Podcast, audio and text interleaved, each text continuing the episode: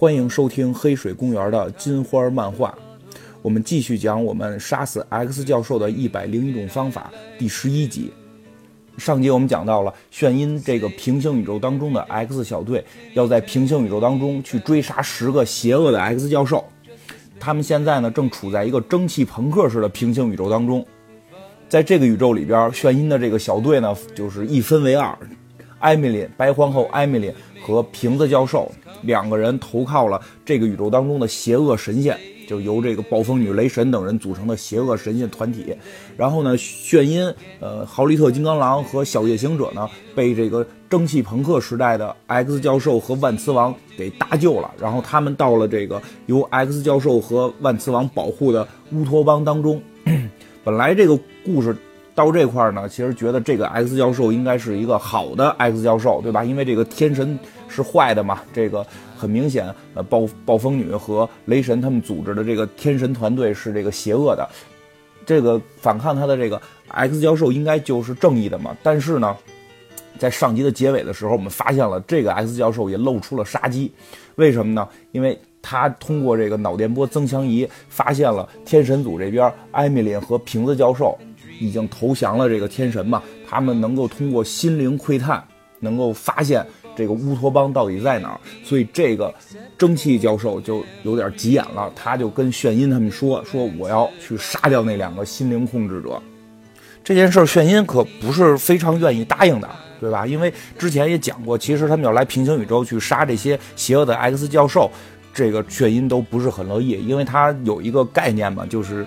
X 战警是不该杀人的，对吧？之所以这个 X 漫翻译成 X 战警，它里边翻译的时候就带着这个团队的性质呢。他们是以这个怎么讲，就是正义自居，英雄自居。那英雄跟正义都是不能杀人的，对吧？这个蒸汽朋克的叉教授就反问玄音啊，就是你们来这儿不是为了杀我的吗？对不对？你为什么能答应这个瓶子教授来杀我？咱们就不能反杀这个瓶子教授呢？然后这个炫音说呢，就是。我从来就没答应过这个瓶子教授，对吧？我只是说先过来看看到底是不是邪恶的，这是邪恶的再商量。这个蒸汽朋克的超教授现在就有点这个，我觉得看起来有点接近崩溃边缘了啊，就跟他们有点急眼，就说的你必须要明白一件事儿，什么事儿啊？就是那边的心灵控制者刚才通过这个脑电波仪的这个反噬已经。大概会知道我们这个位置在什么位置了，因为之前那个天神那帮人里边那几个货没有会心灵感应的，没有会心灵控制的，而这回他们有了两个强力的心灵控制者，这两个人就能够通过这个我们的活动能够定位出来我们这个乌托邦在什么地方。这样的话，这帮天神再来剿灭我们怎么办？我死不死无所谓，对不对？但是你看乌托邦有多少百姓，这些老百姓的生命你不能不顾及。怎么说呢？这个主宇宙的 X 战警们呀，真的真的就是一直是以英雄自居，一直是说以正义自居。他们都觉得自己做的都应该是行侠仗义的事情。炫音也一直是受这个教育出来的，而且他们在这个叉教授的这种感召之下嘛，都是充满正义感的。最见不得的就是这种老百姓的这种危难。他确实也看到了，就这些乌托邦里边生活的老百姓。都是非常怎么讲淳朴善良的，他们只是想活下去，他们并没有说要有什么更多的要求，他们只是想得到最基本的权利。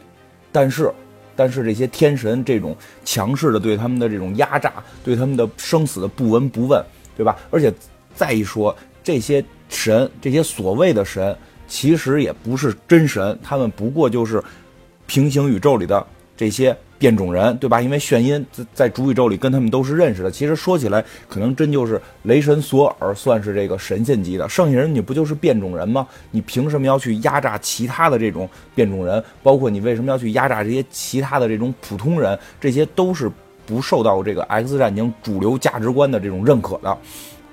你说真的，就是这些英雄啊，或者这些超能者呀，有了超能力，必须这个思想觉悟是要过关的，要不然这些能力乱用怎么办？对吧？所以这个 X 战警，就至少我们这些正派都是经常要受思要受到这个思想教育的。这个其实真是 X 战警里边这个思想教育是比较这个常见的，因为有叉教授、X 教授、主宇宙的这个 X 战警的这个原来的这个首领一直会教育他们，所以呢。炫音觉得好像这个事儿好像确实保护人民应该排在前边，虽然让他要去杀人，要去杀这个暴风女他们，要去杀这个呃白皇后艾米琳，杀去要去杀这个瓶子教授，他觉得有点不对，但是呢，为了百姓，他现在也就是半推半就的，就算是答应了，没有真正答应。我估计他心里是一个什么心态啊？就是还是先跟着去，跟着去之后呢？把他们给制服了，看是在现场能够是不以杀人为结果，最尽量不要以杀人为结果。反正他们就是决定了，第二天准备出征。在这天夜里，这个晚上吧，篝火之前，这些乌托邦的这帮老百姓，他们也有要去打仗的呀，不能说光指着这几个人去，因为这是一场全面的战争了。对于这个宇宙来讲，所以这些百姓之间也在互相的鼓励。这个时候，这个海格力斯就叫住了炫音，说：“听说你。”唱歌特别棒，真的，我们乌托邦的人民从来没有面对过如此大的战斗，这可能对我们来讲会是一个 怎么怎么讲，就是最艰难的时刻。我希望你能够用你的歌声来鼓励我们这些百姓，鼓励我们这些群众。说真的啊，就是甭管是艺术也好，音乐也好，其实对人啊都是有这种鼓舞作用的。所以我在最开始介绍炫音的时候也说过，它除了能够把声能转化成光能这个超能力之外，它还有一个超能力，就是会唱歌。其实想想，其实音乐或者说是艺术，或者说是这种影视，在我们现实社会中，不就是一种超能力吗？它可以去鼓舞人心，可以去团结大众，对吧？这是突然，我现在脑海中很多伟大的音乐家都出现了，像什么鲍勃·马利啊、约翰·列侬啊，对吧？他们真的，我觉得这就是一种超能力，是炫音的第二个能力。炫音这第二个能力就是唱歌啊。这个炫音，反正看到了这些现场的百姓，这种怎么讲？这种担惊受怕，确实内心也非常的激荡。他决定站出来为乌托邦的所有百姓献上他的歌喉。献上的不光是他的歌喉，还有他的另外一个能力，就是这个声光电一体化嘛。他唱出歌来之后，满天的繁星就都开始坠落。当然了，这是他表表演的一种方式，就是自带这个光效，自带这个。舞台灯光非常漂亮，这他们这种蒸汽朋克时代的老百姓哪见过这个呀，对吧？这种歌声，这歌声的歌词儿大概也就是说，我们要有梦想，我们的梦想一定会变成现实啊，等等这些吧。大家并肩而立，然后将梦想化为现实。他们什么梦想？他们就是希望能够自由，希望能够推翻天神对他们的暴政。总之，这一夜，这一夜就是这样绚丽的过去了。在这个炫音唱完他的歌之后，他们在临睡去之前，他跟小夜行者还聊了聊天儿。因为一般感觉像这种晚会结束之后，都应该有一个互诉衷肠的机会嘛。当然不一定非得是情侣之间互诉衷肠了，就是在这种氛围下，人是更容易去感动，说一些真心的话吧。炫音其实就是劝这个小夜行者第二天不要跟着他们去战斗。为什么呢？因为这个小夜行者来讲太小了，十二岁。但是小夜行者解释，十四岁，就不管是多大，他确实还没有成年，确实还没有成年。所以炫音不希望让一个孩子去牵扯到战斗当中。说起来，其实炫音的这个思路跟我们主宇宙金刚狼的那个思路接近，相对接近。但是反正机缘巧合嘛，他并没有站到金刚狼那队，他站到了镭射眼这队。但是他也并不是一个非常极端的人，他也觉得孩子去。参战是并不合适的，但是这个小小夜行者就坚决的要去，他一直在强调一件事情，就是我绝对不会再犯错误了。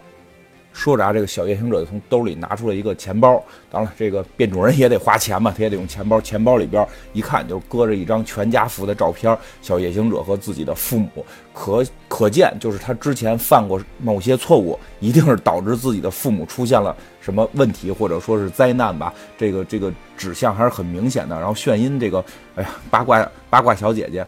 这就说你能跟我说说这件事儿吗？对吧？因为他就一又你看上一集他又开始想知道这个金刚狼的事儿，金刚狼跟天神跟海格力斯到底怎么怎么回事儿。现在他又开始打听这个小小夜行者，你你能跟我说说这件事儿吗？小夜行者是怎么讲？这种孩子，这种受过创伤的孩子，可能保护能力比较强，这个自我保护意识比较强。他说不，绝对不会告诉你。但是，我明天必须要去。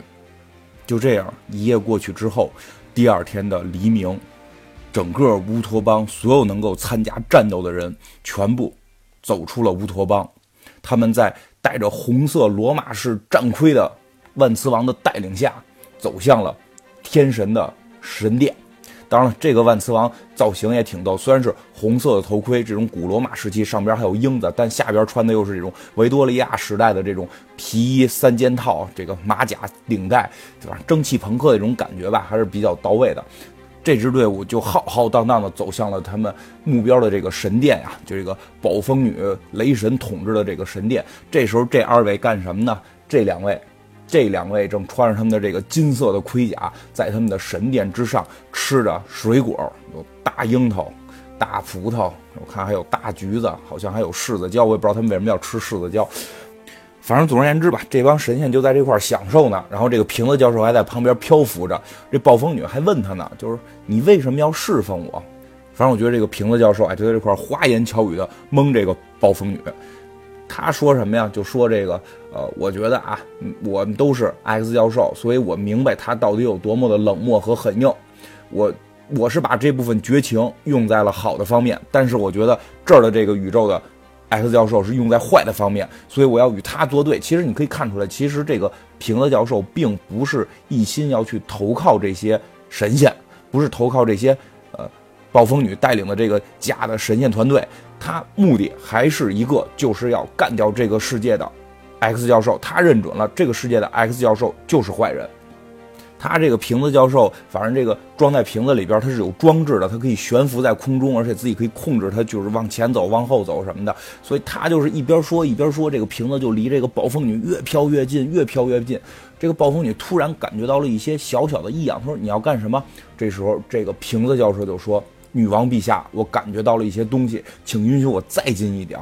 这旁边的雷神索尔哪能允许这么一个秃头的、这么一个悬浮的灯泡离自己的媳妇儿那么那么近呢？那么那么的近，都脸贴脸了。这雷神索尔就急眼了，过来就把他推一边了。退后，你这个凡人！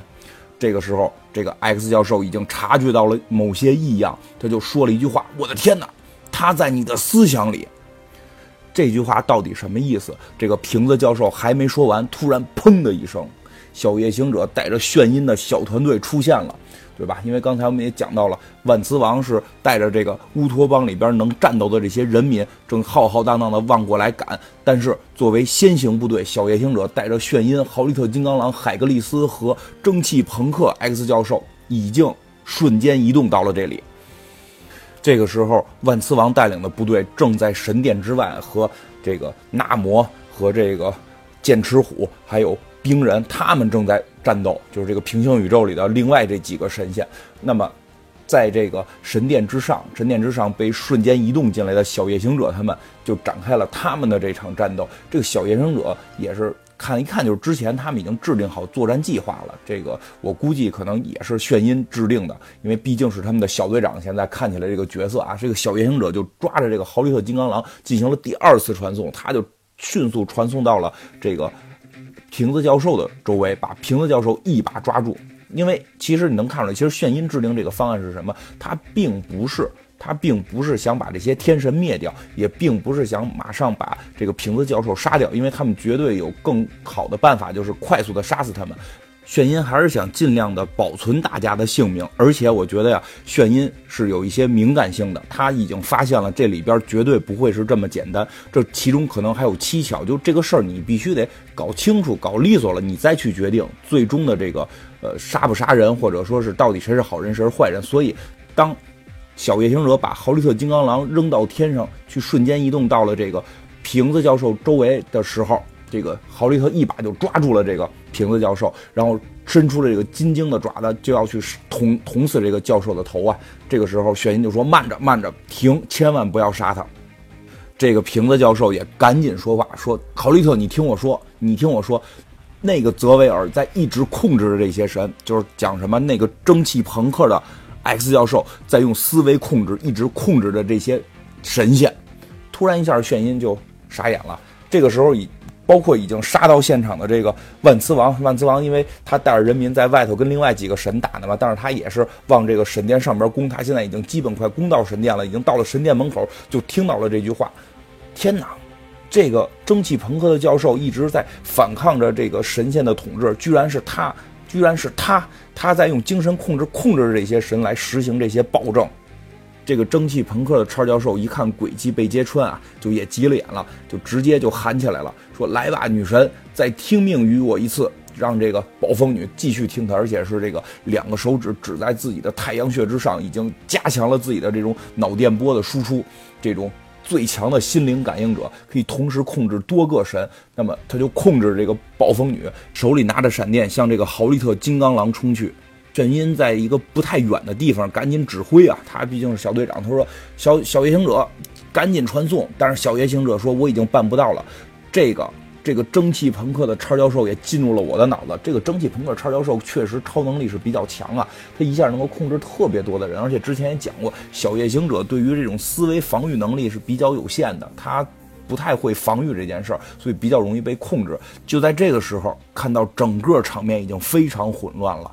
这个小夜行者和豪利特金刚狼已经生命受到了巨大的威胁。当然，我觉得这个豪利特金刚狼应该没什么问题，他挨几下闪电还能复活，他这个自愈能力比较强。但是小夜行者，这个小夜行者已经在危险当中了，对吗？这个小夜行者之前在前一天晚上为什么要有那么一场对话来证明小夜行者不满十八岁，对吧？你想，其实一方面是说他不到十八岁最好不要参加战斗，另外一方面。告诉我们，他还是一个孩子，对吧？在这本书毕竟是西方的书嘛，在西方的价值观里，有一件事比杀人还重要的是什么？就是保护孩子。OK 了，对吧？你这个叉教授已经犯了大忌了，对吧？你现在对孩子的生命造成威胁，杀你那就是简直了，就是天经地义了。所以就噗的一下，对吧？这个炫音使了大招了，一把光剑顺着这个蒸汽朋克叉教授的脖子插了进去，从后从这个后脖梗子一直插到这个前边，插穿了。这个蒸汽朋克的叉教授真是感觉有点意外啊。他没想到炫音真的会动手杀他，因为之前炫音反复强调 X 战警不杀人嘛。但这个时候叉教授，这个蒸汽朋克的叉教授已经跪在地上了，对吧？跪在地上，身体也就是奄奄一息的感觉了。然后他还问这个炫音：“你不是不杀人吗？”这个炫音就回答他，也就是说：“我只是想阻止你，我真的没有想杀你。反正我觉得怎么样？他为什么这个蒸汽朋克的 X 教授会让炫音下了杀招呢？”我觉得关键还在于他是威胁了孩子的生命，毕竟保护孩子在他们的这个主流思想里边是非常非常重要的，是第一重要的顺位第一。那现在这个蒸汽朋克的 X 教授已经被捅了一光剑了，对吧？现在这个生命也奄奄一息的感觉了，他也没有能力再继续控制这些天神了。那这些天神也就自动的恢复了自己的意识，这个。暴风女就也非常惊诧，哎呀天哪！我刚才差点杀了一个孩子，她非常非常的这种懊悔。其实一看这些天神，就这些平行宇宙里的这些神，并不是坏人。这些意识恢复的神，他们开始去帮助周围这些刚才战斗当中被他们打打倒的这些伤兵吧，所以把他们都扶起来啊什么的。一看展示出了这些神的这种对普通人的这种爱。这个时候，这个。瓶子教授就开始给暴风女为首的这几个天神去解释到底是怎么回事儿。你们都是被这个蒸汽朋克的叉教授所控制了，等等这些吧。那现在你们已经自由了，对吧？你们并不是坏人。就是大家一看这场战斗基本上也就要结束了，因为也已经找到了这个最终的这个幕后的主使是这个蒸汽朋克的叉教授。他看来确实是这个平行宇宙里的邪恶 X 教授。但是，但是有一个人现在内心是彻底崩溃的。我感觉现在全场所有人都是开心的，因为事情了结了，对吧？而且坏蛋找到，坏蛋被打败。但是有一个人内心是崩溃的，这个人是谁呢？当然，这个人就是 X 教授的世纪 CP 万磁王。这个万磁王并不是坏人，他并不是跟这个蒸汽朋克的 X 教授同流合污，他。真的认为这些神仙一直在压榨这些普通人，他真的是内心深处是为了这些普通人的利益，为了这些被压迫者的利益，要跟神仙抗争到底。但是万万万万没有想到，这一切都是他最亲密的战友蒸汽朋克叉教授的阴谋诡计。而且说起来，你会发现这个阴谋诡计特别的怪，对吧？如果叉教授控制了这些天神，他就老老实实统治就完。他为什么还要自己去反抗这些天神？还要带着所有的人民去反抗这个天神？他为什么要演这么一场戏？对吧？如果说他他自己要是内心想灭掉天神，这些天神都被他控制，说死他们就死掉了。如果他是想统治人民，那他控制着这些天神，他直接就是说我是更大的天神就 OK 了，对吧？他为什么要演一场戏，让这些百姓去来推翻天神？他自己又作为一个领袖呢，是过这个瘾吗？所以这个万磁王又特别特别的不解，他就追问这个临死当中的。X 教授，这个临死当中的蒸汽朋克 X 教授就一直在喊：“为什么？这到底是为什么？”这时候看到这个蒸汽朋克的 X 教授，虽然口吐鲜血，然后捂着自己的伤口，奄奄一息，但他的眼睛当中却充满着一种希望之光，他的嘴角也微微的翘起，他甚至在微笑。可这一切到底又是为什么？他该如何去回答万磁王的这个问题呢？我们下次再讲。